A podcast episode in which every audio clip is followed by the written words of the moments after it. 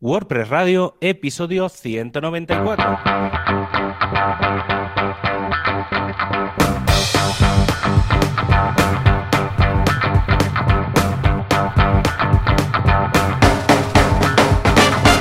WordPress Radio, episodio 195. Muy buenos días a todo el mundo y bienvenidos un día más, una jornada más, un miércoles más a WordPress Radio, el programa, el podcast en el que hablamos de este fantástico CMS llamado WordPress, sus actualizaciones, sus movidas, sus compras, sus ventas y todo lo relacionado. ¿Por qué? Porque montamos muchas cosas con WordPress. Escuché, eh, no hay nada perfecto, pero esto nos ayuda mucho a montar nuestros negocios, nuestros proyectos. ¿Quién hace esto? Javier Casares, experto en Internet en general y todo lo que sean ceros y unos, y Joan Boluda, consultor de marketing online que podéis encontrar en boluda.com. Javier, Javi, ¿cómo va todo? Pues bastante bien. Bien. Este, este fin de semana largo, así raro de puente, no puente y tal, aunque trabajando, porque la verdad es que eh, como ahora estoy medio trabajando por una empresa americana, eh, ellos los, los, festivos de aquí les da, les da igual. Les, dan un poco, les dan un poco igual. Eh, no, yo creo que en América los festivos en general les da igual, ya sean de aquí. Sean sí, de ahí. no, a ver, sí que es verdad que, que, como la empresa tenía una base en Barcelona Ah, y unas vale. historias, todavía, digamos, la gente que estamos trabajando aquí en España. Eh, nos regimos por el calendario Barcelona. Vale, Entonces el lunes, como el lunes era, no era festivo en Barcelona, aunque el martes sí, eh, el lunes me tocó, me tocó madrugar y el martes pues también. Aquí no, no, hay, no hay mucho cambio. Pero bueno, bien, ¿no? En general muy, muy enfocado estos días con el tema del, del lanzamiento de WordPress 5.6, Ujú. porque justo esta tarde, o sea, más o menos a la misma hora que, que sale el podcast de, WordPress Radio, estaré dando una charla de, en una meetup, en la, en la meetup de WordPress Granada.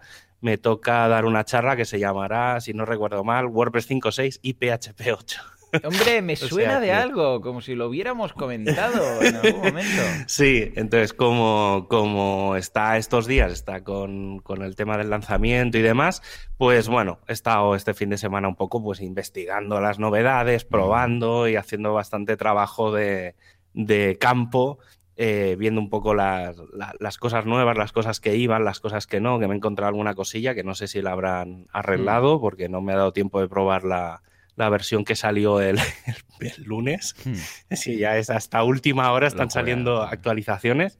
Y nada, un poco por ahí. Entonces, supongo que aprovechando que, mm, que entre, bueno, de, de hoy al, al próximo programa, pues supongo que en el próximo programa hablaremos un poco de WordPress 5.6 ya con las, con las novedades y los cambios definitivos. Pero sí, sí, ahí, ahí está. Luego estoy haciendo otra cosa que a ti te molará, ya, ya te lo explicaré, que es un... Es, bueno, en realidad es coger un montón de datos de un montón de APIs, pero bueno, es para una agencia. Se llama Entonces, claro, Zapier, pues es- se llama Zapier, ya, ya existe, ¿no? Vale. Sí, sí, sí, pero no. Ah, porque sí, no, no. O sea, no, no es tanto para, mm, para automatización, sino para, para mm, una especie de me- mezcla de datos. O sea, la idea es coger eh, datos de diferentes APIs, tipo, pues, tipos Asanas y, o, de- digamos, de estas de gestores de tareas. Sí. Luego otra de estas de control de tiempo para los, los trabajadores, digamos. Eh, luego, por ejemplo, coger las de facturación y coger, y entonces coger cuatro o cinco APIs. Y yo lo que he propuesto es, vale, vamos a coger primero mm, conceptos de cada una de las plataformas, de qué queréis tener en cuenta, Mm. y luego empezar a integrar datos entre unas y otras, sobre todo para, para tener una visión de cómo funciona la agencia Ya. de vale. si la gente está trabajando mucho, si no, si hay algún proyecto que se queda colgado, Mm. eh, darle un panel a los clientes, pero ya con datos un poco cocinados. Vale. Y estoy, y estoy ahí, la verdad es que es un proyecto bastante guay, lo que pasa es que, claro, es muy concreto para una agencia, porque al final son sus herramientas. Entonces, bueno, Claro. estábamos también pensando a ver si se puede, si se puede hacer algo un poco más genérico, pero bueno, está, está bien, es bastante entretenido. Hay una parte, digamos, más de, de eso, de recogida de datos, de desarrollo, de cocinado y tal. Y luego, que esto ya no lo haré yo, hmm. em, haremos en, dentro de un WordPress, habrá un panel donde se puedan ver todos los datos. Lo que pasa es que ya se verán los datos cocinados. Claro. Es decir, que sea una cosa que vaya, que vaya ¿Pero esto va a ser a medida para alguien o para montar un SaaS? De esto?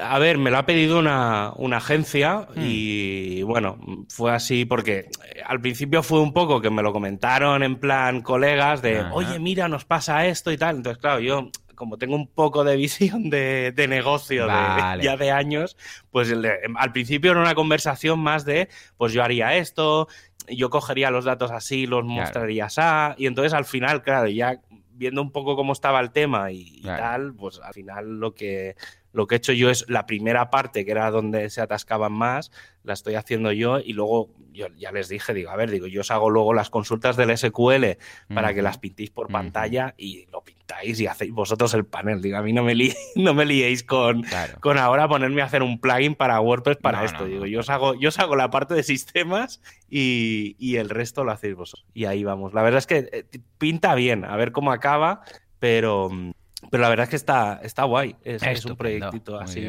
muy, a medida, pero, pero bueno, que puede estar bien para, para tener esa visión general de, si una empresa funciona o no, que a veces nos olvidamos de, eso. Sí, sí, totalmente. En muchas ocasiones, o sea, no, no hay esa... Yo siempre he defendido los dashboards precisamente por eso, porque tienes una visión global. Además, yo, yo el mío está hecho a medida, entonces tengo ahí todos los clientes y tal. Y voy a base de colores. O sea, cuando entro en mi dashboard principal veo un recuadro, pero es que son cuadrados, tal cual, un recuadro por cada cliente. Y son de color verde, que quiere decir que bien, de color ámbar, que quiere decir que algo falla, y de color rojo, quiere decir um, DEFCON 2. ¿eh? Tenemos un Houston, tenemos un problema. Y cuando hago clic en cada uno de esos clientes, digo, pues fulanito, hago clic, y dentro veo una vez más esos recuadros que me dice mm. un, un recuadro que dice visitas, el otro que dice conversiones, el otro que dice no sé qué, no sé cuántos. Claro, estas KPI ya depende de cada cliente, pues las adapto, ¿vale? Claro. Y Claro, una vez más, si entro en uno que está en ámbar, es de entender que cuando entre en él, veré que hay algo en ámbar, uno de esos hmm. recuadros. Entonces, rápidamente digo, ah, mira, las visitas, ¿qué ha pasado? Han bajado visitas, entonces podemos analizar. Bueno, esto, eh, yo porque tengo, a ver, varios clientes, es normal que monitorice a todos, ¿no? Pero cuando tienes una empresa pasa exactamente lo mismo. Ahora que empieza a crecer un poco, escucha, que miras cada día todo? O sea, vale, sí, puedes poner alertas de analytics, alguna, algún aviso con Zapier no sé qué, pero, ostras, necesitan una visión global de ¿Está funcionando todo bien? Sí, hmm. vale. ¿Hay algo? ¿Por dónde deberíamos...? Mira, esto parece que falla. Vale, voy hacia ahí. Pues si cada día tienes que mirar todo. no, claro. Imposible. O sea, porque es Está, bien porque al final tienes, aparte de ser el control ya no solo de los clientes, que obviamente pues eh, cada mm. cliente ahí sí que tiene sus KPIs, porque a lo mejor uno es simplemente se basa en visitas, otro se basa en ventas, otro se basa en, yo qué sé, en si la web va rápida o no. claro, sí, sí, sí. ¿Sabes? O sea, que puede ser cualquier, cualquier medida, pero luego también es el control de interno, es decir, mm.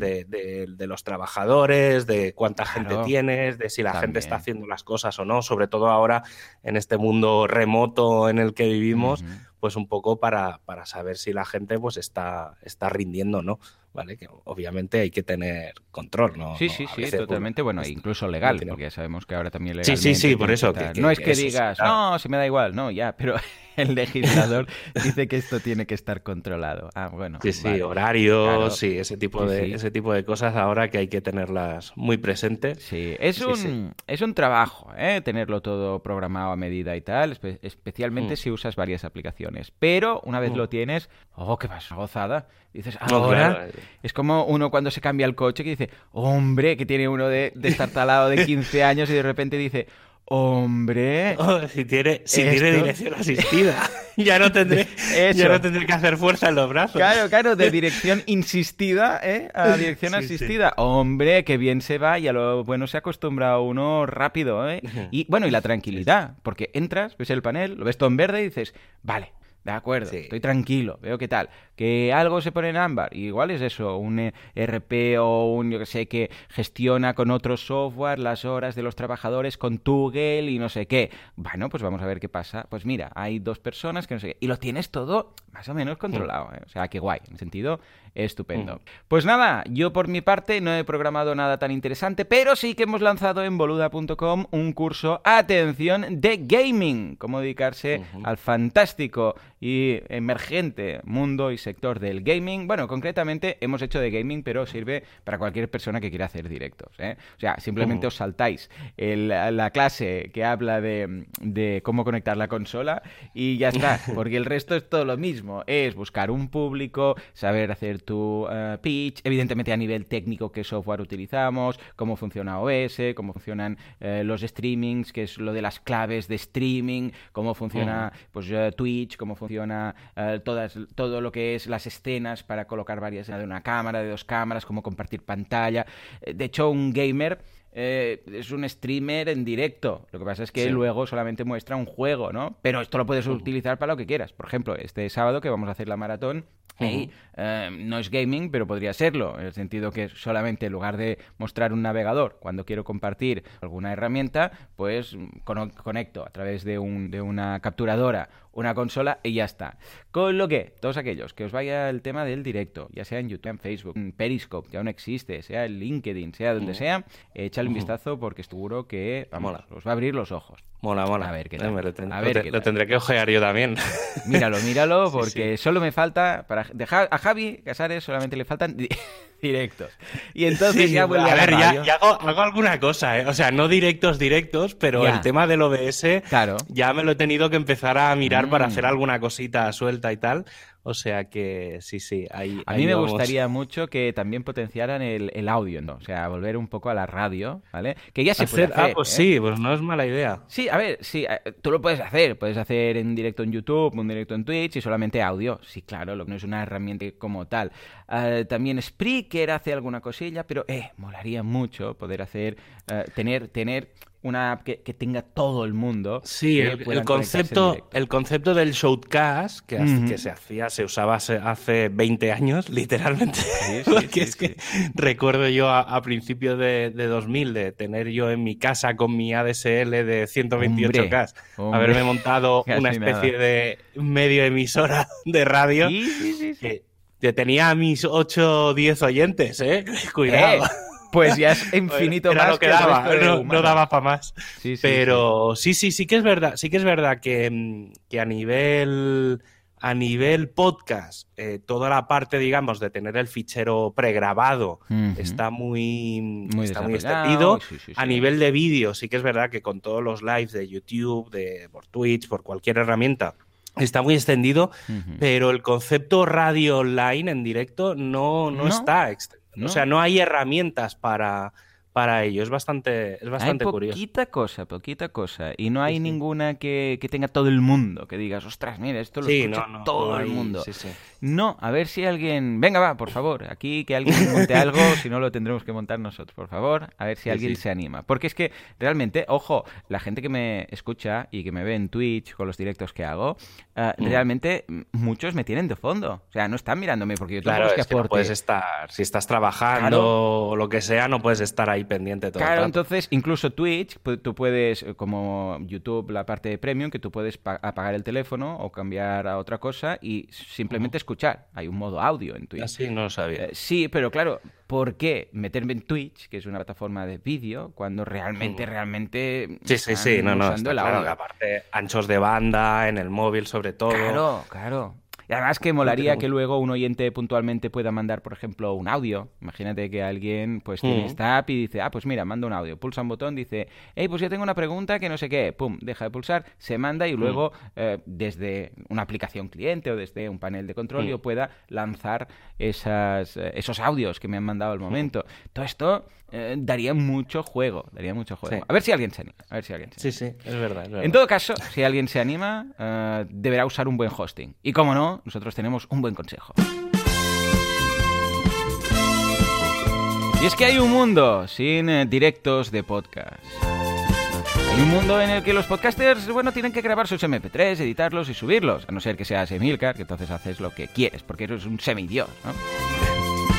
Pero Emilcar, que es el semidios de los podcasts, y Sideground, que es el dios directamente de los hostings, comparten algo, la barba de Mon. ¿Sí no os habéis fijado que Mon tiene una barba igual que Milcar? Sí, efectivamente. Pues escuchad, no solamente esto, sino que además son un buen hosting. 365 días al año de soporte. Uptime asegurado de SDE 99,9999 y soporte cada día. Y ojo, porque tenemos una noticia, Javi. Eh, los insensatos, los insensatos los insensatísimos de, de, de WordPress, digo, iba a decir, de SiteGround, ¿eh? han renovado el patrocinio un año más. ¡Eh! Ojo, eh, ojo que este 2021 volveréis a escuchar las aventuras de Mon y Sideground. Las aventuras animadas de Mon y Sideground. Sí, señor. Sí, Habrá, habrá que invitar, ya, lo llevo diciendo desde hace mucho, pero es verdad, ¿eh? hay que invitar un día a que, venga Mon a hablar de cosas de hosting y demás. Sí, sí, sí, ahora pues que no viaja pues, tanto mira, ¿eh? aprovechando que en alguna que otra ocasión te hemos hablado del hosting de SiteGround. A ver, a ver. Sabes que tienen eh, servicios específicos para WordPress. Por ejemplo, tienen el lanzamiento rápido de WordPress que te permite en unos pocos minutos y con unos pocos clics tener tu WordPress listo y configurado para entrar a vivir, como aquel que dice. O si ya tienes tu sitio por ahí perdido y quieres pasarte a SiteGround, pues la migración gratuita de WordPress en el que puedes migrar de tu antiguo alojamiento con tan solo unos pocos clics y sin preocupación. Además, los servidores están optimizados para mejorar el rendimiento de WordPress y incluye una CDN gratuita y el plugin de SiteGround Optimizer. Eh, pues échale un vistazo, siteground.es.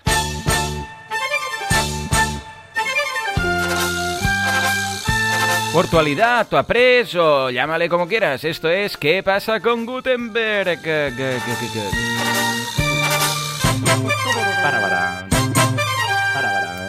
Venga, venga, venga. Javi, va.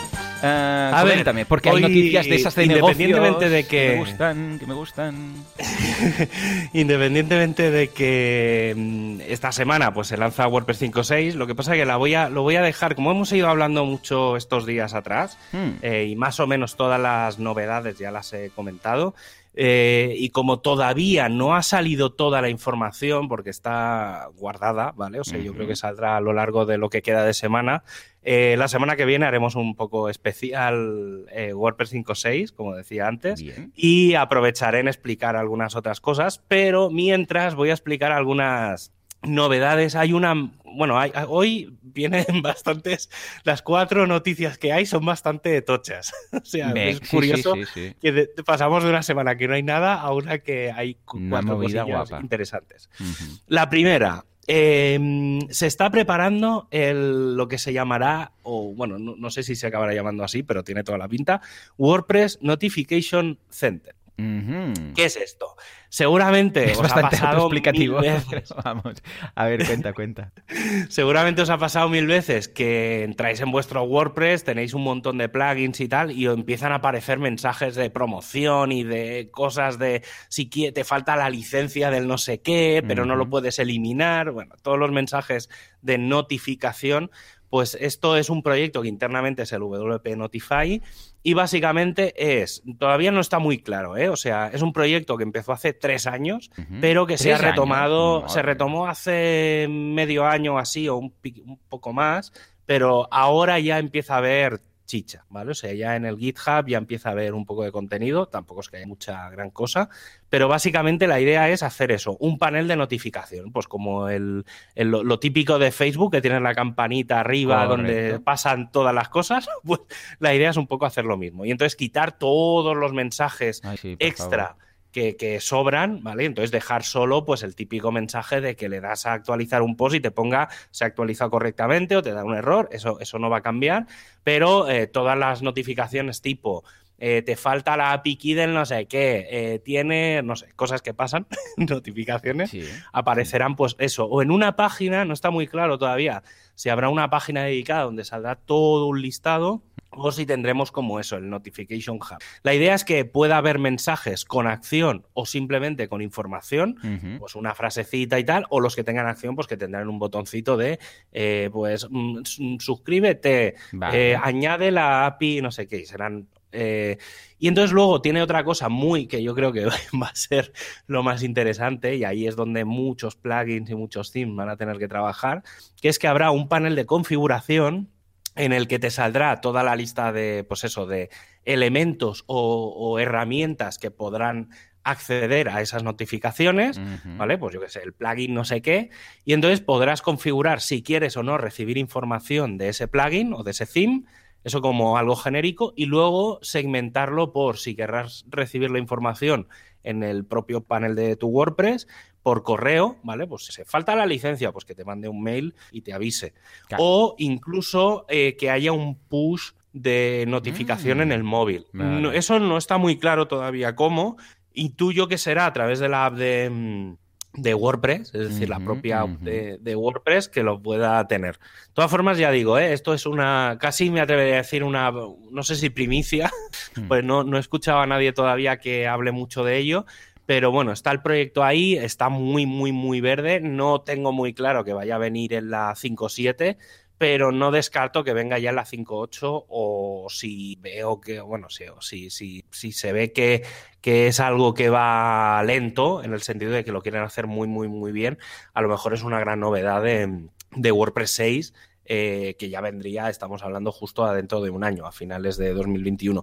Pero viendo un poco cómo ha ido de velocidad, yo diría que veremos cositas prontos, porque están ya diseños, hay, bastante cosa más o menos lista. Pero bueno, está ahí. Yo, creo que va a ser un, gran cambio dentro de novedades que puedan venir en, en WordPress. Y luego, cambiando un poco de tema, tenemos Gutenberg 9.5 Recordemos que, mm, que el editor de bloques eh, que va a venir en WordPress 5.6 va a llevar la, versión de la 8, no sé si es la 8.4 o la 8.5 hasta la 9.2, aunque sí que lleva actualizaciones de seguridad hasta la 9.4, es decir, todo lo que hay 9.3, 9.4 de, de seguridad, de optimización y demás sí que lo han incluido. Y básicamente lleva dos grandes novedades, lleva miles, bueno, miles, decenas mm. de, correcciones y de optimizaciones, ¿vale? Porque sí que es verdad que Gutenberg 9.4 iba bastante peor a nivel de rendimiento, entonces se han dedicado muy a, optimizar. Vale, y lleva dos, dos pequeñas grandes novedades. Una es el, la alineación full haze, eh, que no, no, sé, no, es, no he sabido traducirlo porque es la de altura completa, pero no, no sé si queda muy mm. claro. Pero, por ejemplo, si haces un cover, ¿vale? Que es el, fondo típico con la cabecera y demás, que ocupe todo el alto de pantalla, por así decirlo. Vale, vale, vale. Pero el alto es que no sea que, quede justo en el scroll, ¿no? Eso típico para tener como un pantallazo con lo que quieres y luego ya. ahí está. Es que no sé oh, cómo, no sé cómo, técnicamente no sé cómo se llama eso. Es que. Ya, o sea, siempre el, full haze es que no, no, no he sabido, no sé cómo se Bueno, es que no sé si tiene traducción. Supongo que la gente que haga. completa o algo así, supongo que será. Eh, pues esto será muy cómodo, ¿eh? Porque ahora tienes que hacer ahí alguna triquiñuela. Sí, bueno, tienes que ponerle como la altura en píxeles y tal, y bueno, ahora pues habrá esa opción. Y luego otra cosa que sí que yo, por ejemplo, que soy muy hmm. de utilizar esto, es el tema que en los bloques de código podrás configurar el tamaño de fuente, cosa que hasta ah, ahora no era posible. Y porque, bueno, era, era trozo de código y tal, pero vale, una cosa es que sea código y otra cosa es que no puedas poner el código más grande. Claro. Entonces, bueno, era bastante interesante. Y luego, otra cosa que se está, hmm, se está planteando es eh, si retomar eh, o empezar a plantear retomar los eventos presenciales y cómo. Sobre todo ha sido más el cómo, ¿vale? Antes de plantear cuándo. Eh, pero bueno, básicamente, a ver, las reglas son un poco las que se pueden esperar. Pues mascarilla, o sea, que todo el mundo vaya con mascarilla, que el aforo sea pues de la mitad de gente de lo normal, em, eh, que la duración de la meetup sea más corta, pues eh, normalmente pues si se estamos hablando de, de meetups, ¿eh? Para empezar. Sí, bueno, en realidad meetups y también WordCamps. Lo que pasa es mm. que yo creo que el tema de las WordCamps y en general las meetups es que yo cuando me empecé a leer el, artículo y la propuesta y tal, al final pensé... Porque esto de dónde surge exactamente? ¿De, ¿Eh? la fundación? ¿De dónde surge? ¿De la fundación? Eh, bueno, del equipo de comunidad. Vale. Pero sí, vamos, que, es la. O sea, sí, al final indirectamente es la fundación. Lo que pasa que sí que es verdad que las, las grandes WordCamps eh, se plantearon de no retomar hasta 2022. Mm. Yo supongo que esto también ha salido por el tema de, los indicios esta, de la vacuna, de que ahora ya en Reino Unido van a empezar. Entonces, eh, y yo de todas formas, mm, yo creo que no va a depender tanto de que la fundación decida, ¿vale? O sea, porque obviamente sí, la fundación ha dicho no se hacen eventos, pero yo creo que el retomarlo no va a depender tanto de la fundación, sino de las reglas de cada país. Claro. ¿Vale? Por ejemplo, aquí en España, yo me lo planteo como al final no deja de ser un evento, ¿vale? Entonces, pues cojamos las reglas que hay, pues de teatros, de cines, de conciertos, un poco ese concepto e incluso de eventos, que también hay normativa para el tema de los eventos, y, será, se tendrá que aplicar esa.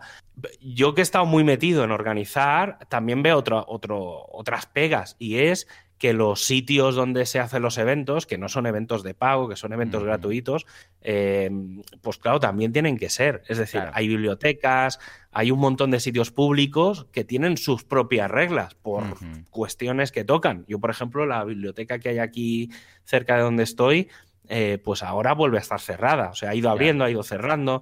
Pues, por ejemplo, pues si, si se quisiera hacer ahí, no sería posible. Entonces, yo, mi, intuición personal es que eh, por mucho que digan, al menos, y en este caso hablo un poco por la comunidad de, España, no, no, quiero ser el representante, pero mi intuición dice esto, y es que yo creo que no vamos a tener ni meetups ni workcamps presenciales hasta septiembre de 2021, eh, un poco viendo las previsiones que hay de vacunaciones y demás. Yo creo que no tiene mucho sentido hacerlo antes. Eh, y tampoco hemos aguantado, pues espera un poco más y hagámoslo bien, ¿no? Sí, a ver, yo, supongo que irá muy sobre la marcha, pero, pero bueno, yo, o sea, yo personalmente, no como organizador y demás, yo no me lo plantearía hasta, el, digamos, el curso que viene, mm. porque este año, pues bueno, pues va a ser lo que sea y habrá que ir todavía con cuidado. A partir de septiembre, pues seguramente habrá mucha gente vacunada y demás, y ya veremos. Y luego a nivel global, pues, pues lo mismo, pues dependerá, pues seguramente eh, países de Europa pues estarán bastante vacunados, pero habrá otros países pues que no. Entonces, yo creo que va a depender más de, de cada país que no de lo que decida la fundación. O sea, no, también han dicho muy claramente ¿eh? que si hay cualquier, cualquier tipo de riesgo, mm. por mínimo que sea, que se deja de hacer presencial y se pasan al online, pero a la de tres. O sea, no, eso no, no va a haber mucho, mucho cambio ahí. Y luego, como última noticia, que además es, prácticamente recién sacada del horno, eh, Automatic. Eh, hombre, hombre, hombre. ha hecho otra compra y en este caso, la idea es integrarlo en WooCommerce, ¿vale? o sea, en realidad la noticia era eh, MailPoet se va a integrar en el equipo de Book. Interesantísimo. Eh, poca broma, muy interesante. MailPoet es, bueno, hace años que lo uso.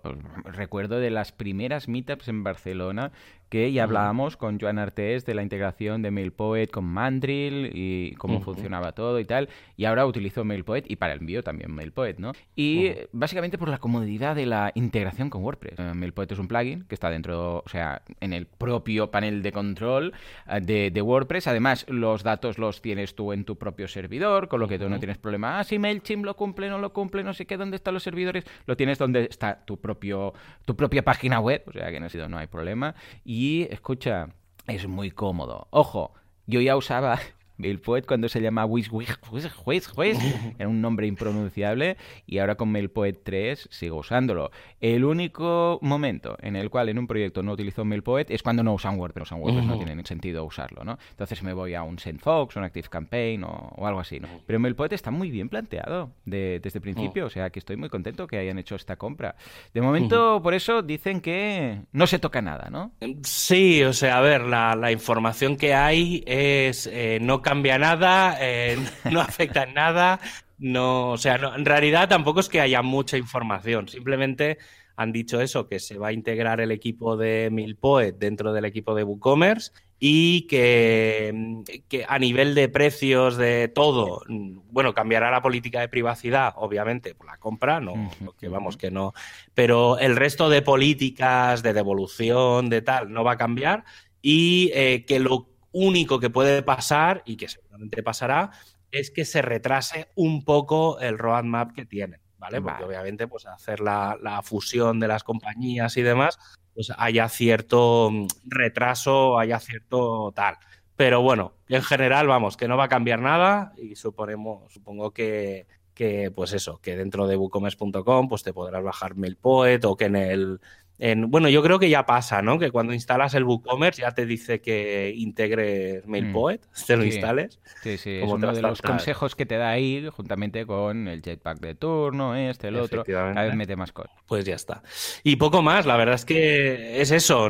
Supongo que a ver si la semana que viene sale algo más de chicha, de más de, más de negocio, de si sabemos por cuánto lo han comprado o no, un poco qué planes tienen pero lo poco que he podido leer es lo que hay. Supongo que, saldrá alguna entrevista, alguna historia estos días, mm. pero bueno, a ver, a ver por dónde van los, a ver por dónde van los tiros. Sí, bueno, yo supongo que será un poco compra de WooCommerce. Entonces, pues mira, nos integramos, se va a retrasar todos, eh, todas las novedades un poquito para que se, el ritmo con el nuevo equipo y ya está. O sea que muy contento que hayan pillado Ah, pues mira, este MailPoet, un, un plugin europeo que mira. ¿eh?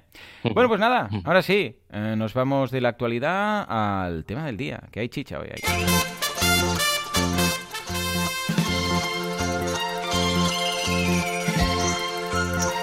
Bueno, bueno, bueno, Javi, te cuento. Estos días nos ha dado por implementar eh, un, proyecto en directo en Twitch. Estos días hemos dicho, vamos a hacer esto, vamos a probar a ver cómo lo haríamos, ¿no? Eso que a veces lo hacemos simplemente por diversión, ¿no? Que dices, ¿cómo harías esto? Y dices, un Gravity Forms y metiendo no sé qué. Total, que hemos creado una web que se llama te digo un secreto.com, que está, por cierto, hospedada, ¿dónde? En SiteGround. Sube, sube. no podría ser de otra forma. Pues bueno, Nada, esto ya existe en Estados Unidos, hay varias de estas, y me llamó la atención porque estaba yo haciendo la escaleta para comentarla un día como idea de negocio en el podcast, y a medida que lo iba haciendo y decía, ¿y cómo se haría? Porque siempre hay un apartado que digo, ¿cómo lo haría ¿no? en el podcast? Digo, pues mira, con este plugin, con el otro, y me picó mucho la, curiosidad y dije, ay, mira, me, apetece hacerla. Y lo propuse en Twitch y dije, venga, va, vamos a hacer esto, ¿qué os parece? Y lo vamos a hacer aquí, compartiendo pantalla, implementando, instalando plugins, quitando plugins, probando a ver, esto es una mierda, esto funciona, no sé qué. Y la verdad es que ha quedado algo bien a nivel de diseño, una mierda, ¿vale? Porque claro, el diseño pues es lo que digo, aquí necesitaríamos un diseñador que diga, a ver, lo quiero así, nos pase un PDF o nos pase un diseño, entonces nosotros lo vamos pues copiando, ¿no? Lo vamos eh, modificando y adaptando. Pero bueno, tampoco, tampoco está tan mal, o sea, funcionar funciona. Eh, os digo de qué va. Bueno, básicamente es una web donde la gente sube secretos, o sea, de forma anónima dice, pues mira, yo, qué sé, me gusta la, mujer del vecino, yo qué sé, por decir algo. O yo he instalado, hay uno por ahí que dice, uso Divi. uso Divi. Y el otro decía, uso Elementor en alguna ocasión porque me da pereza programar. estoy viendo. Bueno, y otro canto en la ducha y el otro dice, ¿qué tal? Bueno, hay, hay de todo, eh, ya veréis. Eh, seguramente este martes o el martes que viene lo comentaré y pondré algunos ejemplos americanos y tal, ¿no?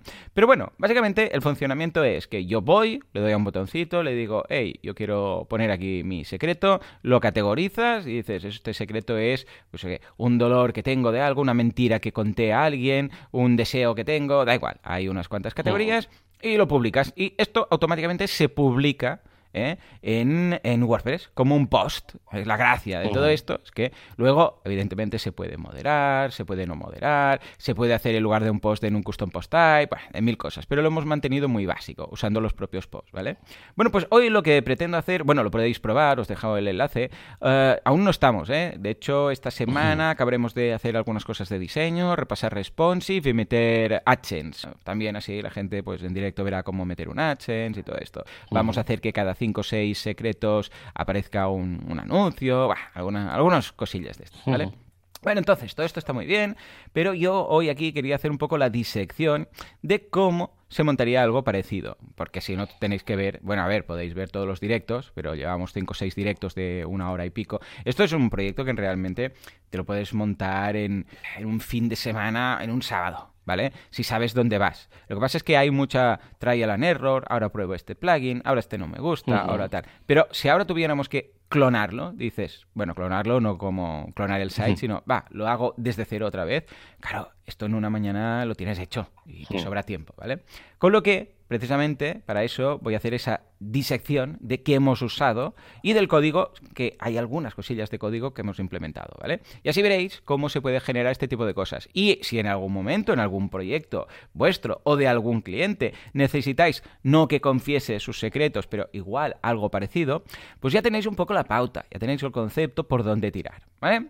Venga, lío. Primero, tema. Bueno, ya sabéis que yo el theme que siempre uso es Genesis y concretamente mi favorito es Genesis Sample, que es un tema fácil, simple, zen, sin ninguna complicación, un menú arriba, que es un widget, además ya tiene ahí la navegación preparada, mm, además le quito las, las sidebars, o sea, eh, es que es, es, el theme más simple y el que mejor va para montar un proyecto desde cero. Porque el flujo que hemos usado, estos directos, ha sido primero que funcione y luego ya lo ponemos bonito, ¿vale? O sea, primero funcionalidad. Y cuando todo funciona, cuando las cosas, cuando pulsas el botón, manda el contenido y se valida y todo, cuando todo esto ya va bien, entonces es cuando, vale, ahora vamos a por el diseño. Pues si lo hacemos al revés, es un Cristo, no acabas nunca, ¿vale? Entonces, primero que funcione, aunque sea feucho. Y luego, bueno, deberíais haber visto cómo estaba hace una semana. Era, bueno, es que si veis los directos ya veréis la evolución, ¿vale?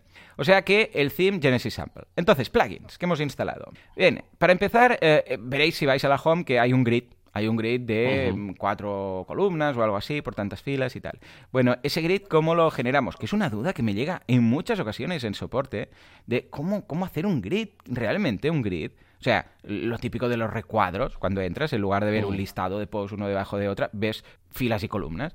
Esto es una chorrada, pero que no, ni os imagináis lo simple que es. Porque, lo, eh, de hecho, se puede generar con código simplemente tocando el CSS lo tienes al instante, porque básicamente es decirle, escucha, lo que antes ocupaba un 80%, que es el entry o el... Um, depende del theme, pero habitualmente es el entry, elemento entry, en lugar del 100% que ocupe un 22%, y en lugar de ser un display block, que sea un inline y que tenga un flow al left, o cuatro cosillas de CSS, pues que me atrevo a decir que son cuatro contadas, y de repente tus posts, en lugar de aparecer uno debajo de otro, aparecen uno al lado de otro hasta que llega al final de la página y luego se repite en una segunda. Ya está.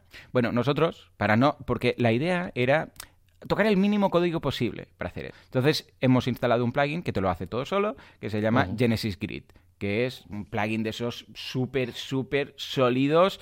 Mm, es de Bill Erickson, que es un semidios de, de, WordPress y de Genesis, con lo que, mm, más que asegurado, lo he usado mil proyectos y además es muy simple lo que hace, con lo que realmente muy aconsejable, ¿vale? Con esto hemos logrado el grid. Luego, más cositas. Eh, Gravity Forms. Gravity Forms lo hemos usado eh, como formulario para enviar los secretos. Cuando alguien dice, hey, quiero enviar algo, ¿qué hace? Un formulario. O sea, las webs son bidireccionales. Una cosa es que tú mires el contenido, tú vas navegando, vas haciendo clic y te llega hacia ti la información, pero en el momento en el cual tú quieres informar, o sea, mandar tu usuario información al servidor, a la base de datos, lo tienes que hacer a través de un formulario. Sí o sí, no, no hay más. Bueno, a nivel de usuario. Luego a nivel de APIs hay mil formas, ¿no? Pero a nivel de usuario, si tú quieres mandar información, o lo haces con un formulario o lo haces con un formulario, que no, no hay más, ¿vale? Entonces, en este caso, usamos Gravity Forms. ¿Por qué? Porque, bueno, primero, porque a mí me gusta mucho, lo conozco mucho, o sea, lo, conozco como, como la, palma de mi mano, mm, es muy práctico, es muy cómodo y además para hacer cosas raras está más que probado y más que validado, ¿vale?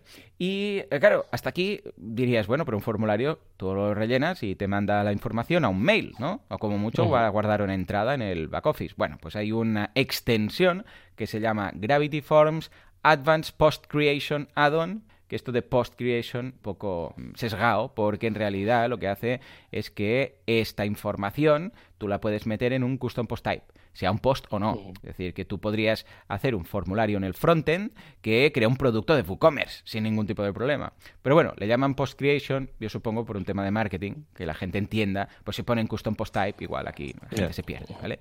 Pero bueno, básicamente lo que hace esto es muy simple. Es un formulario que tú le pones los campos que quieres, por ejemplo, título, contenido, mail, mm, yo sé, pues autor, si quieres, categoría, lo que, lo que tú quieras, ¿vale? Ningún problema. Y lo que te hace es que te crea en función del envío que hace la persona, repito, desde el frontend, desde la propia web, en lugar de nosotros ir y darle acceso a alguien, imaginémonos al backend, pues no, simplemente veo un formulario, lo rellena, lo envía y automáticamente, ¡pum!, crea un post con ese contenido. Tú, evidentemente, puedes limitar lo que crea esta persona, puedes limitar si quieres publicarlo automáticamente o quieres ponerlo en borrador o lo quieres programar o si quiere pasar por un listado, ahora lo veremos, que también hicimos de palabras eh, prohibidas, o sea, puedes limitar todo lo que quieras. Incluso podrías decir, escucha, yo quiero que esta persona pues no pueda elegir la categoría, ya lo haré yo, o que esta persona la etiqueta, más que nada lo de las categorías es para que siga un cierto criterio, ¿no? O sea que tú puedes limitarlo. El caso es que te crea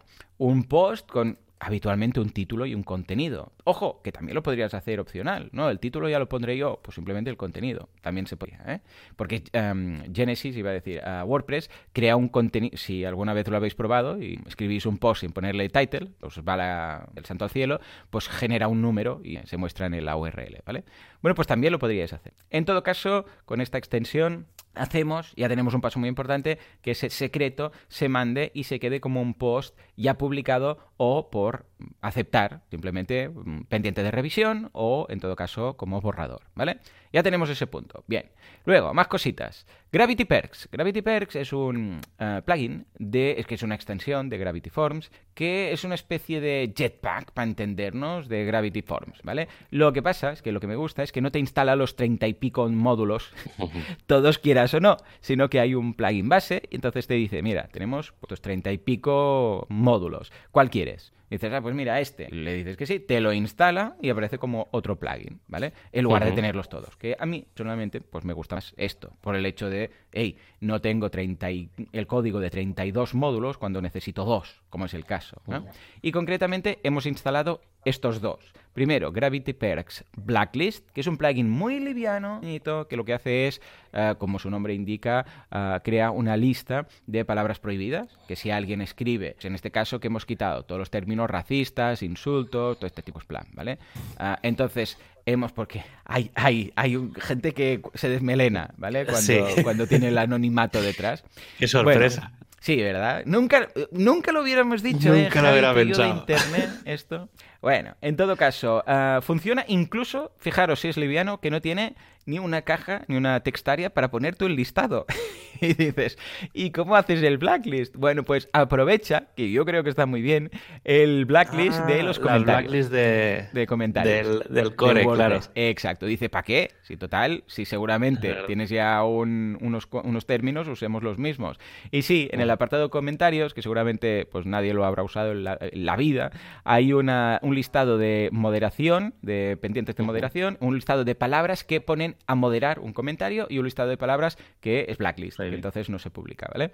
Bueno, pues aprovecha ese. Dice, pues mira, ya está activado, mete lo que quieras ahí y ya está. Me gusta mucho esta solución, la verdad, ¿eh? porque así, mira, te ahorras pues tener que mantener una tabla más en la base de datos. Y de esta forma simplemente lo contrasta con esas palabras y en el caso que surja, pues se dice, hey, mira, resulta que hay una palabra aquí que no, pues cámbiala o el lenguaje o lo que sea. Estupendo. Y finalmente otro que se llama Gravity Perks Limit Submissions. Es decir, bueno, esto lo hemos hecho entre otras cosas para evitar spam. ¿eh? Para evitar spam hemos hecho dos cosas. Primero, hemos puesto un honeypot que esto ya viene con Gravity Forms. Un honeypot es un, campo en el formulario solo visible para robots. Una persona cuando ve el formulario, si por ejemplo pedimos tres o cuatro cosas, en realidad hay cinco o seis, que hay una que está oculta, no la ve el usuario. Entonces, claro, ¿qué mm. quiere decir? Que si alguien ha rellenado ese campo con valor, pues quiere decir que no es una persona física, que seguramente será un robot. Yo, tema anti-spam, siempre digo lo mismo. Lo mínimo que necesites. O sea, si no necesitas nada, no pongas nada. Cuando llega el primer bueno, cuando llega el primero van a llegar más. Cuando llega el primer spam, el primer mensaje de spam, van a llegar más. No va a ser mm, único, ya os aviso, ¿eh? De repente cuando llega spam empiezan tan, tan pillado y empieza a llegar spam cada, cada dos por... Bueno, pues pon un honeypot, simplemente. Y si el spammer es tan inteligente que detecta el honeypot y ve que es un campo que no debe rellenar, para qué tal y para qué cual, bueno, pues entonces simplemente ya puedes empezar con recaptchas, mm, buscar pasos de cebra, hacer el pino puente, dime qué animal es mamífero y todo lo que quieras, ¿vale? Pero no lo hagamos ya por defecto, ¿vale? Porque a nivel de usabilidad, yo estoy muy viejo ya para estas cosas, al menos han quitado ya lo de, en la gran mayoría de sites, lo de, ¿qué pone aquí?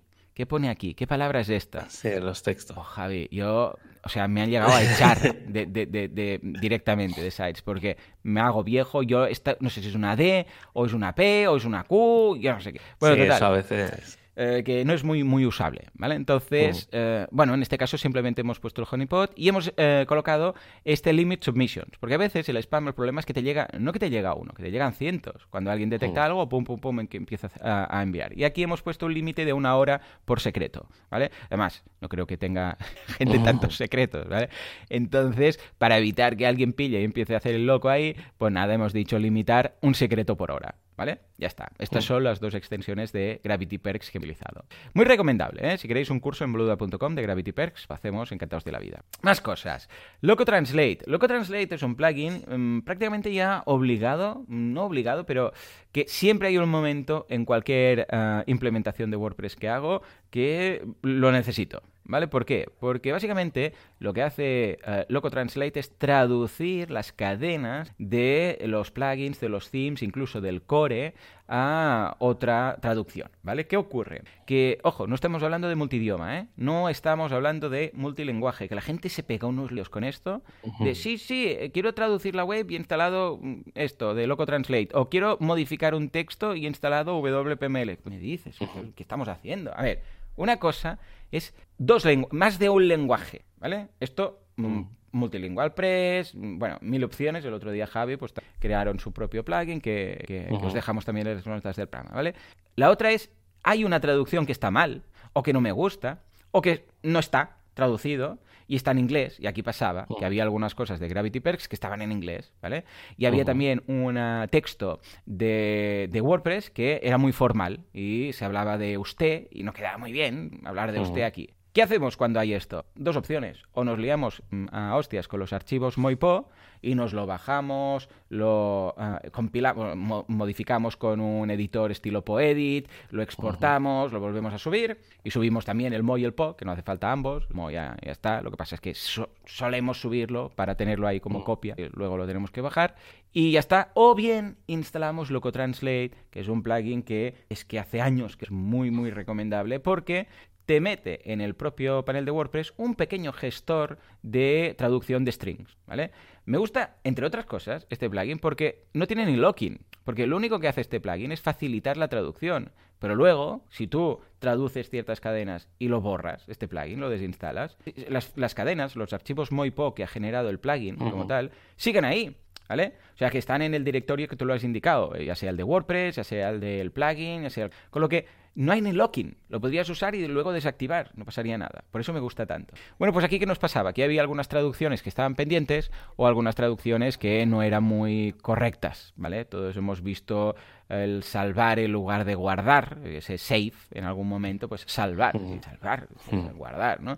Claro, hay muchas palabras en inglés que están fuera de contexto y como muchas veces los voluntarios eh, no tienen el plugin instalado y no entienden el contexto de la palabra, la traducen, pues, no a lo Google Translate, pero la traducen, eh, pensad que habitualmente se hace Claro, en una, en una mm, ah, interfaz que simplemente tenéis una fila de términos y una fila o hoja de cálculo eh, con la traducción. Entonces no entiendes qué te está contando eso ahí. Además hay veces que ah, el inglés pues no tiene, claro, porque géneros, o sea, black es black. Aquí tenemos Mm. blanco, blancos, blanco, o sea, plurales, blanco, Mm. blanca, blancos, blancas. Y ahí es black, todo. Entonces, claro, a veces pierde un poco de contexto. Con lo que con este plugin, ningún problema, porque tú le dices, hey, quiero modificar el texto de este plugin o de este theme o de lo que sea. A veces te pierdes un poco porque no sabes exactamente dónde demonios está ese string, no sabes si lo está lanzando WordPress, no sabes si es del theme, no sabes desde un plugin, si es de la extensión del plugin y tienes que rebuscar un poco, pero cuando lo localizas es muy fácil, simplemente le donde hay este string, mete este otro y pum, funciona, pero cosa mala, ¿vale? Bueno, pues ya os digo, esto eh, es de esos plugins que no lo instalo de per se, de entrada, pero siempre hay un momento en el cual hay una traducción chunga que se tiene que corregir. Entonces, pum, uh, plugin al canto, ¿vale? Y finalmente, post like dislike. El post like dislike es un plugin, hay muchos. Aquí nos entretuvimos bastante porque estuvimos mirando varios plugins que permiten hacer un me gusta, no me gusta a posts. ¿Vale? Bueno, funciona para custom post types en general, pero evidentemente también para post. Y hay varios. Hay algunos de estrellitas, hay algunos de uh, me gusta, hay algunos de favoritos, hay varios. Entonces estuve buscando, estuve mirando el código, qué es lo que debería hacer un inventador. No solamente este que es el primero que he encontrado en el repo. No, a ver, míralo, uh, mira en soporte, mira a ver si tiene, quién está detrás, a ver si ese programador ha hecho más cosas. O sea, es muy fácil instalar el primero. Lo que deberíamos hacer es como buen implementador, ya no digo desarrollador, que entonces yo incluso me meto en el código y miro un poco a ver qué ha hecho ahí, ¿no?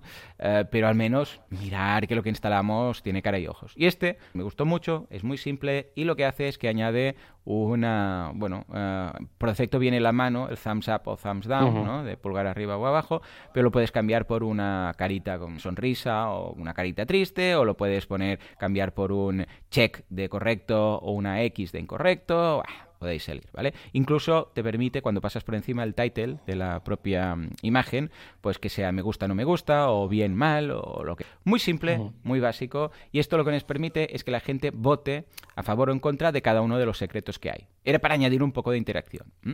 Por cierto, también hemos dejado los comentarios en cada secreto, el apartado de comentarios, que lo podríamos quitar, pero hemos pensado, mira, lo vamos a dejar por si alguien quiere decir, ah, pues a mí también me ha pasado esto, no sé qué, lo uh -huh. vamos a dejar ahí. ¿Mm?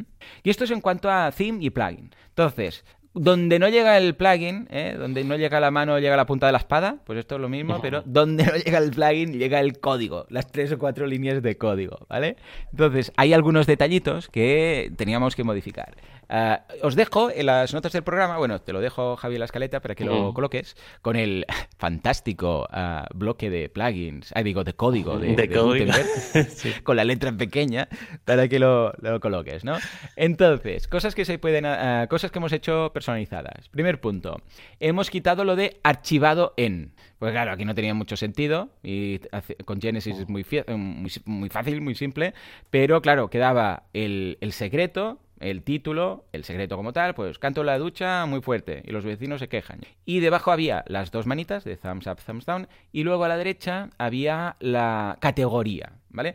La categoría, ya os digo, mm, con Gravity Forms esto lo mm, mapeas para que sea un desplegable, de forma que en lugar de la persona escribir la categoría, pues culpa, deseo, mm, secreto, mentira que he contado, que lo seleccionen de un desplegable. Esto ya lo hace Gravity uh -huh. Forms. ¿eh? Lo digo porque si ponemos un campo, un input, uh, cada uno lo escribirá distinto. Entonces uh -huh. tendremos uh, culpa con, con, con, la C mayúscula, culpa todo con mayúsculas, culpa con minúsculas, una culpa, una espacio culpa. Bueno, era un Cristo. Entonces mejor que esto esté parametrizado, solo hay 10 categorías y eh, con un select forzamos a la persona a elegir una en lugar de que vayan creando ocho variaciones de la misma, ¿vale? Bueno, pues claro, quedaba muy raro lo de poner archivado en. Porque archivado en culpa, que ponga culpa ya se entiende que es culpa, ya por el contexto. Y además que eso es un enlace que si alguien hace clic en culpa, aún tenemos que maquetar las categorías a, a día de hoy, uh, pues ven todos los, uh, todos los secretos de culpa, ¿vale? Bueno, pues nada, es un pequeño código que quita lo de archivado en, ¿vale? Luego, un texto cutre que tenía uh, WordPress, que nos costó encontrarlo, esto madre mía, porque no sabíamos quién lo ponía, si lo ponía Gravity Perks, si lo ponía Gravity Forms, si lo ponía propiamente WordPress, porque claro, como era el texto que te sale cuando pones una palabra prohibida, claro, esto uh -huh. podía venir del core de WordPress, porque claro, uh -huh. WordPress también tiene ahí algo que te dice, esto no se puede publicar. Si está en Gravity Forms, si está en Gravity Forms, uh, perdón, en Gravity Perks, o está en Gravity Perks la extensión de tal, entonces tuvimos que ir uno a uno y al final encontramos que era de Gravity Forms, pero que era un error del propio plugin y que no se podía traducir porque no estaba bien la cadena marcada para traducir. Ya les mandé un ticket y les dije, ojo, que aquí no lo habéis esto envuelto en un wrap para poder traducir. Y de momento lo que hemos hecho ha sido, como había un hook que te lo permitía, cambiar ese texto, pues hemos tirado de hook. Entonces, es simplemente un hook que quita el mensaje de validación y pone otro. Ya os digo, es, una, es, un, es un pequeño bug que encontramos. Ya avisé a la gente de, Rocket, no sé cómo se llama, no sé qué Rocket se llaman, y Gravity Rocket, Rocket no sé qué, bueno, da igual, los desarrolladores de, Gravity Forms y ya está. En principio, pues ya lo, ya lo actualizarán en la siguiente ah, actualización, ¿vale? Luego, trimear contenido, porque claro, hay gente que tiene secretos muy largos, ¿vale? Entonces, claro, pasaba algo. Digo, si teníamos dos opciones, o limitamos lo que es el textaria, donde se explica el secreto, ¿vale? Esto ahí probamos un lorem ipsum súper largo, pero claro, si limitábamos esto, el problema es que igual había secretos que, que tenían chicha, que dices, no, no, es que lo cuento.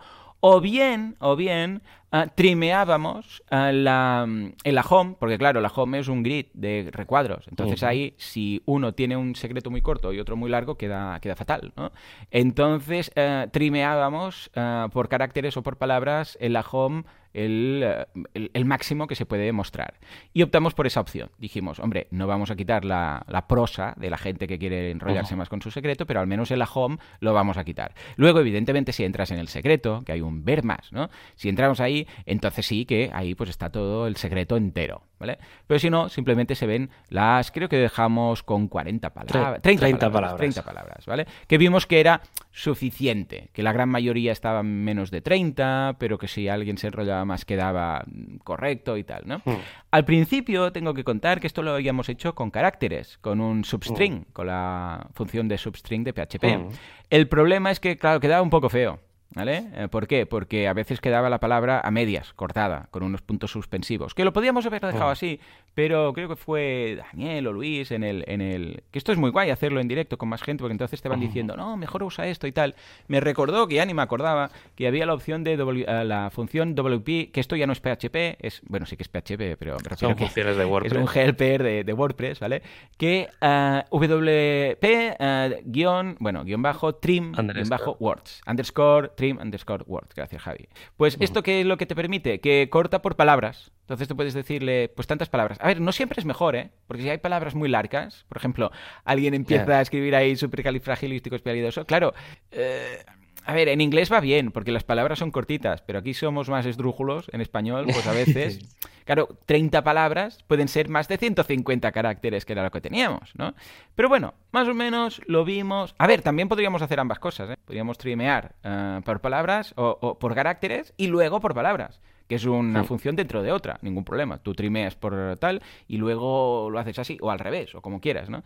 Pero bueno, de momento lo hemos dejado así porque consideramos que ya está bastante bien, ¿vale? Sí, está. Y para asegurarte que, porque claro, si trimeas primero por caracteres y luego por palabras, se puede pensar que la última palabra que está a medias está ahí, con lo que podrías asegurarte quitando la última siempre. Entonces trimarías primero por caracteres, luego por palabras y además quitarías la última para asegurarte que cortada, algo así. O sea, hay mil opciones. Bueno, y de hecho con substrings también podrías hacer, buscar el último espacio y tirar de ahí.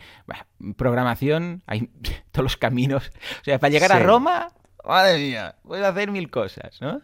Es curioso porque cuando he puesto, en algún caso, cuando daba clases de JavaScript y tal, y ponía algunas pruebas a, los alumnos para, para, preparar para el examen y tal, es curioso ver cómo cada uno tiene su camino, ¿eh?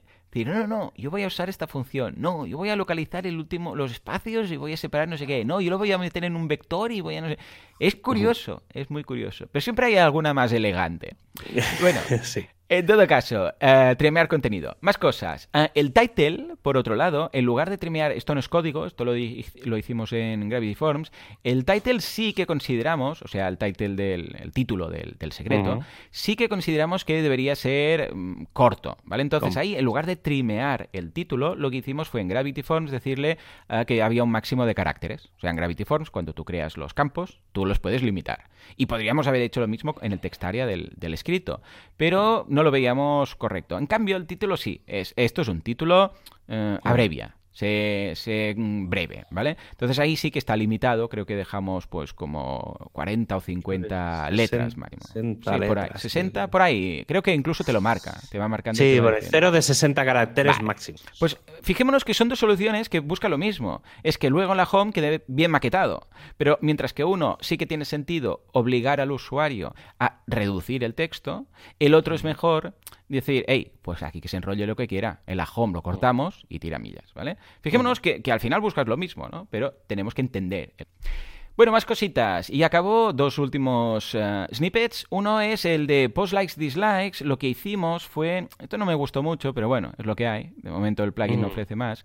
Ah, lo que te hace automáticamente el panel de administración, o sea, la página de opciones del plugin, es que tú le puedes decir si eh, las manitas de me gusta o no me gusta las muestra, se deben mostrar antes del contenido, después del contenido o no se deben mostrar.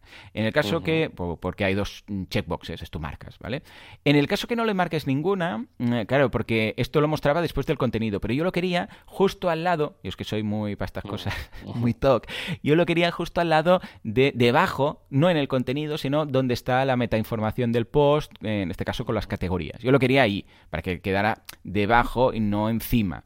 Y para esto hicimos uso de un hook de Genesis y busqué la documentación del plugin a ver si teníamos una template tag para hacer el output de, de las manitas, o sea, para que se hiciera el display, se mostraran, pero ah, solo daba la opción cutre del do shortcode, ¿vale? Que el do shortcode lo que hace básicamente es ejecuta un shortcode, un código corto, ¿vale?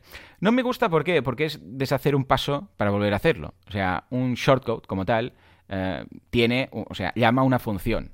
Yo quería llamar esa función directamente, ¿vale? Pero el plugin como tal no lo tiene o sea, no puedo hacer la, llamada a una función, sino que es el, camino de dar dos vueltas, de decir, bueno, pues hago una función llamada doShortcode, que lo que hace es renderizar el shortcode, que ese shortcode precisamente lo que hace es llamar a una función.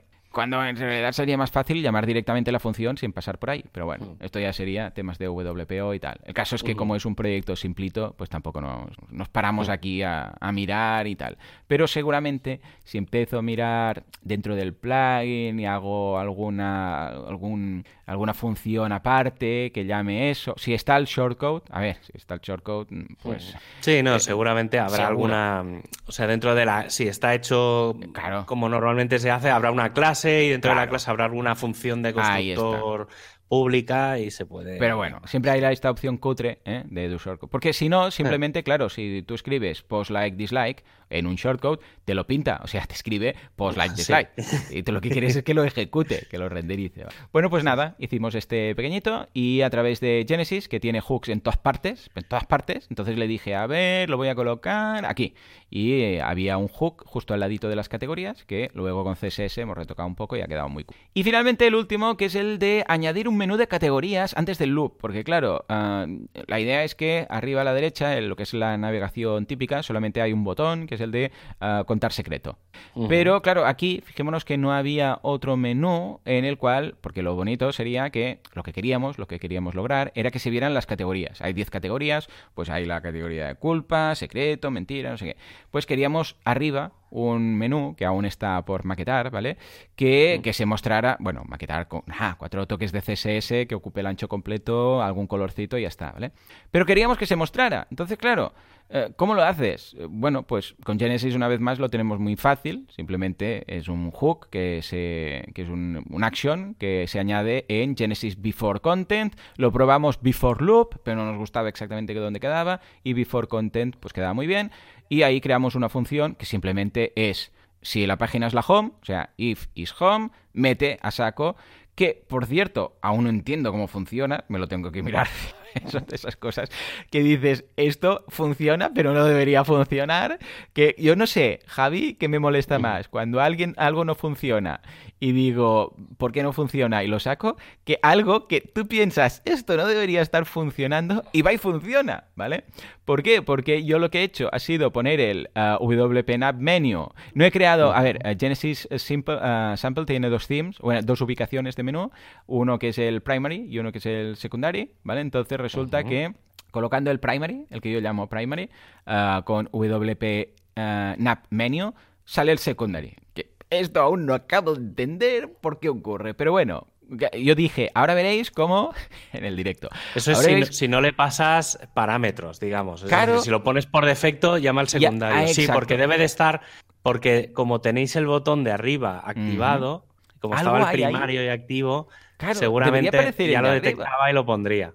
Puede ser. Luego lo pensé, digo, igual como el primero ya está pintado ahí, pues a paso al siguiente. No sé. Pero bueno, el caso es que tampoco. Si pongo secondary, eh, que son los dos que vienen con Genesis eh, Sample, pues también funciona, ¿vale? Y de hecho, si quito mm. todo y pongo W. No, si, eh, si pongo W en el menú, me. Bueno, lo que hace cuando no hay ningún menú creado, porque claro, esto siempre y cuando haya contenido en el menú, ya sabéis que WordPress por defecto te mete todas las páginas, van apareciendo todas.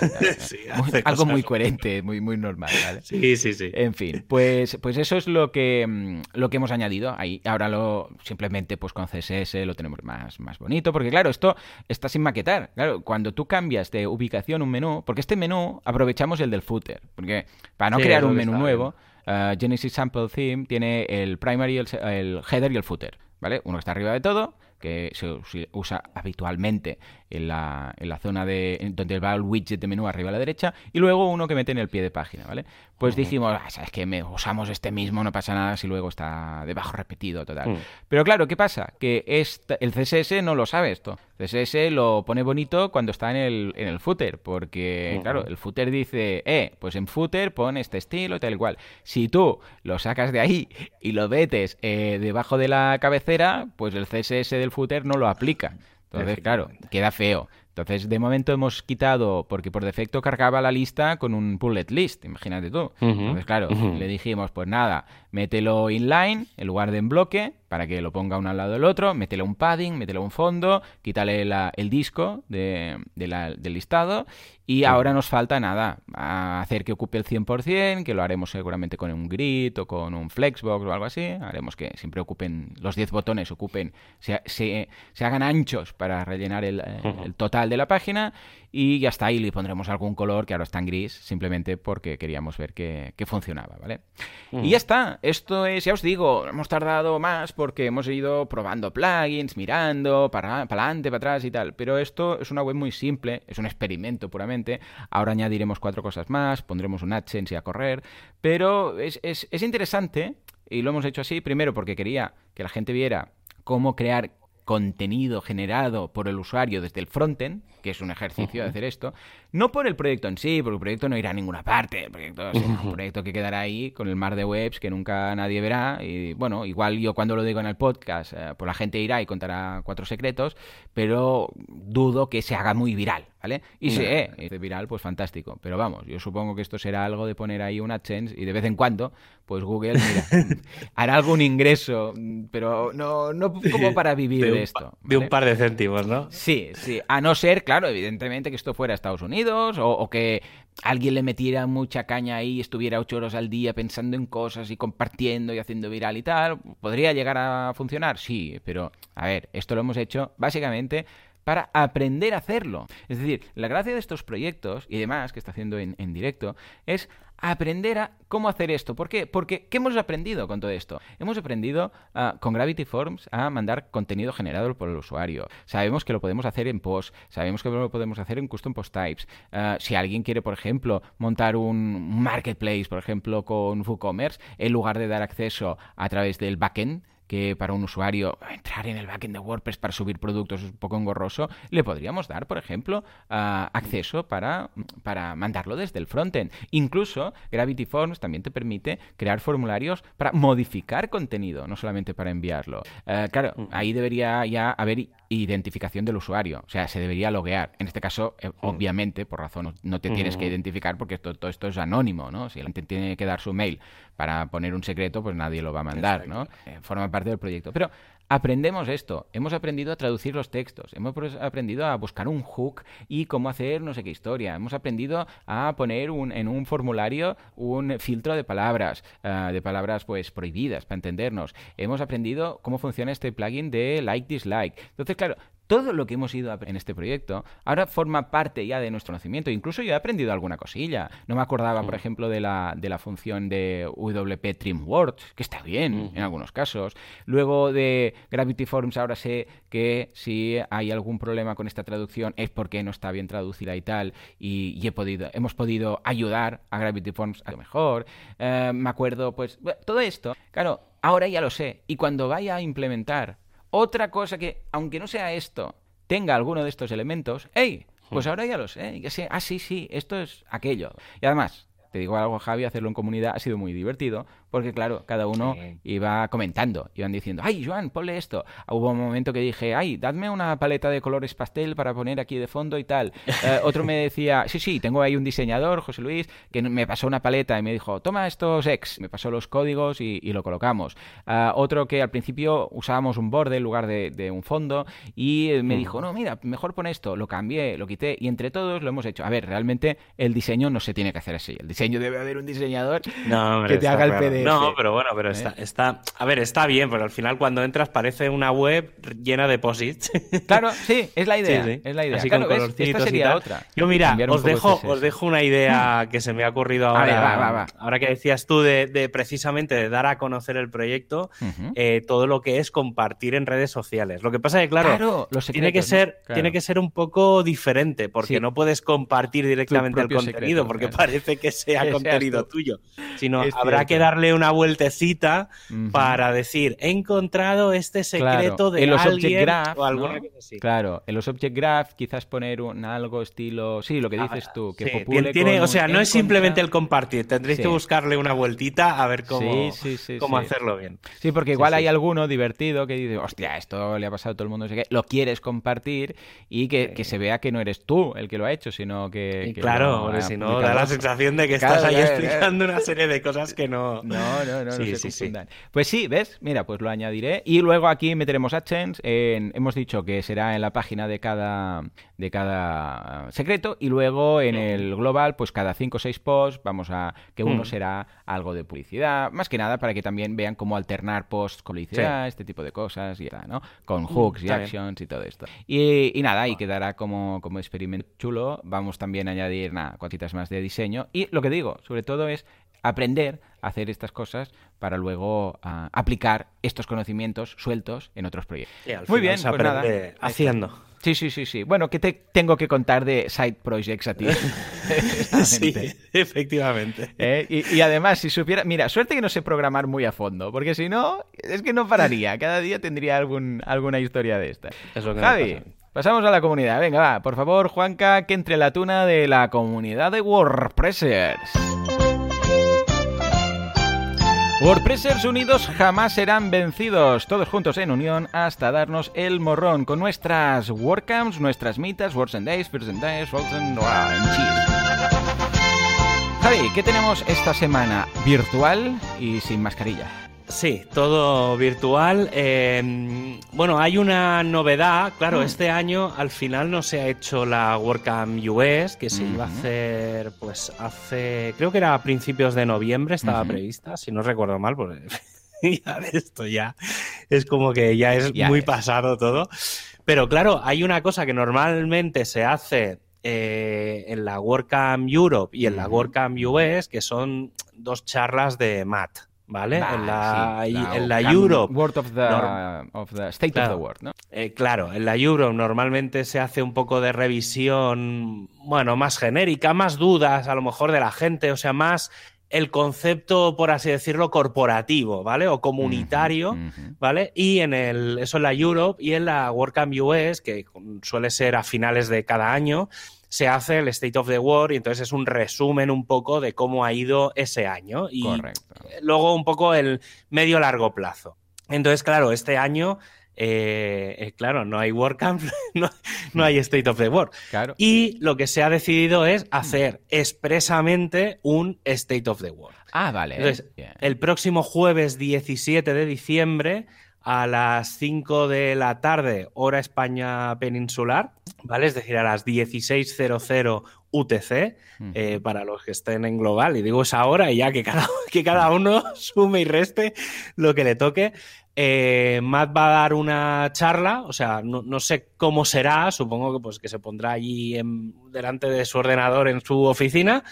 Y, y, un poco pues va a hacer eso, el State of the War, en el que pues hacer un poco de resumen de este 2020, supongo que explicarán eh, cómo ha cambiado mucho todo el tema de las meetups, ¿vale? O sea, todo el y obviamente la caída radical de todas las WordCamps. Eh, bueno, supongo que explicarán un poco todos esos cambios y obviamente explicarán pues eh, todos los cambios desde WordPress 5.2 o 5.3, no sé por dónde empezarán, pero bueno, de las tres, cuatro últimas versiones de WordPress y supongo que también harán un repaso de cómo está evolucionando Gutenberg y eh, pues eso, cómo están las fases, eh, si estamos acabando ya la fase 2, eh, si se va a empezar ya la fase 3, el tema de los idiomas de la fase 4, si está previsto o no, qué se va a hacer o qué se va a dejar de hacer. Pero bueno, creo que es bastante interesante. no sé si estará solo en inglés y habrá subtítulos o no, no sé cómo irá eso. Entonces, pero bueno, suele ser bastante, teniendo un mínimo conocimiento de inglés, suele ser bastante comprensible. yo en general me los he escuchado todos y no he, a lo mejor alguna palabra o alguna cosa rara, pues no olvidemos que es de Texas hmm. y, y es como el que habla el inglés cerrado. Entonces, es un poco a veces se hace complejo. Pero bueno, en general es bastante comprensivo y sobre todo si te dedicas un poco a, WordPress y estás muy metido en la comunidad, es, es el evento. Y luego, pues bueno, seguimos con la WordCamp Sevilla del 26 al 29 de diciembre.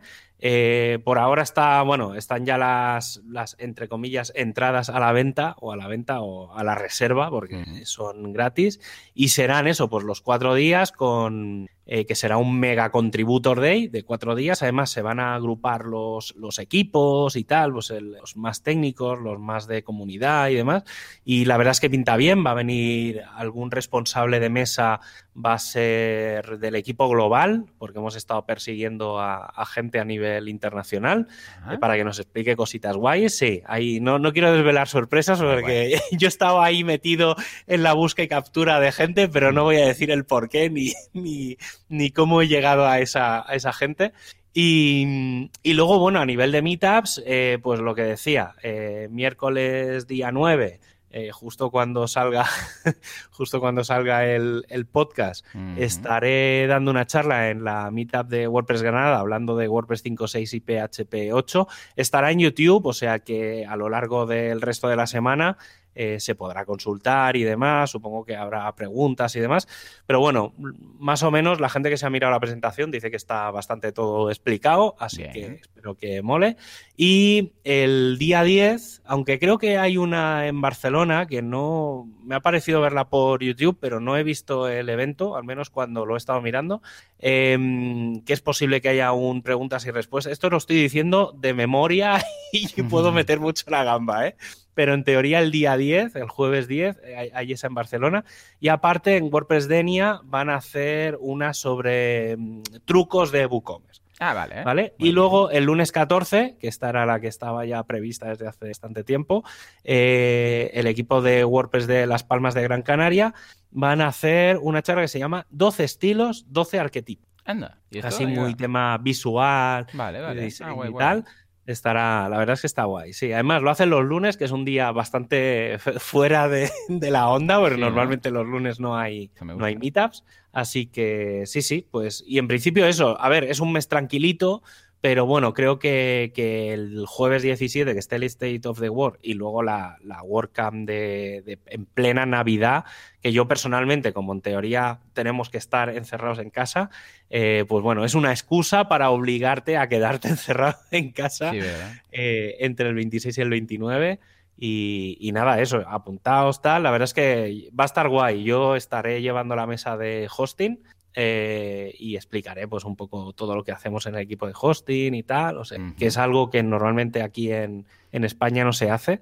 Y ya digo, ¿eh? habrá equipos que normalmente no están en, las, en los contributos de España. Va a haber gente global llevando esos equipos, o sea que sobre todo la gente que haga traducciones, documentación y le guste escribir, eh, que esté atenta porque puede, puede molar mucho lo que se va a presentar. Sí, es que al final se puede hacer y se puede enseñar, porque es, un, es otro proyecto de estos que están ahí medio escondiditos en WordPress, pero que pintan muy, muy, muy bien y seremos una de las primeras comunidades que lo, que lo gestione. O sea que eso, que esté la gente atenta, es que no puedo explicar más. No, no, secreto, secreto. Si quieres saber más, ahí lo... Sí, sí. Y poco más. Muy bien, bueno, un poco más, ¿qué, más quieres? Yo creo que es más, lleno no lo, no lo, podemos tener, más no podemos pedir. ya. O sea que estupendo. Está, está, claro, está claro. Muy bien, pues escuchad, eh, vamos a dejar el enlace de todo esto para que le echéis un vistazo, ya rozando la hora y media prácticamente. este programa cada vez vamos a más, cada vez vamos a más. Pues pensamos, no sé si la de sí, empezamos a hablar y luego, pues sí, date. Sí, yo mira que muchas veces digo esto, no. Sí, hoy, hoy el tema va a ser corto, hoy no hay chicha, hoy y sí, va, se nos está yendo Yo creo que eh, entre tú y yo dudo que hay algún día que no, que no llenemos la hora. En fin, señores, pues ya está. Hasta aquí el programa de hoy. Como siempre, muchas gracias por todo, por vuestras valoraciones de 5 estrellas en iTunes, por vuestros me gusta y comentarios en iBox. Gracias por estar ahí al otro lado. Suscribiros a. No, aquí no hay cursos, pero si os queréis suscribir a mis cursos, estupendo. Si no, pues gracias por simplemente suscribiros al podcast, ¿de acuerdo? Nos escuchamos dentro de una semana, dentro de 7 días. Hasta entonces. adiós. adiós.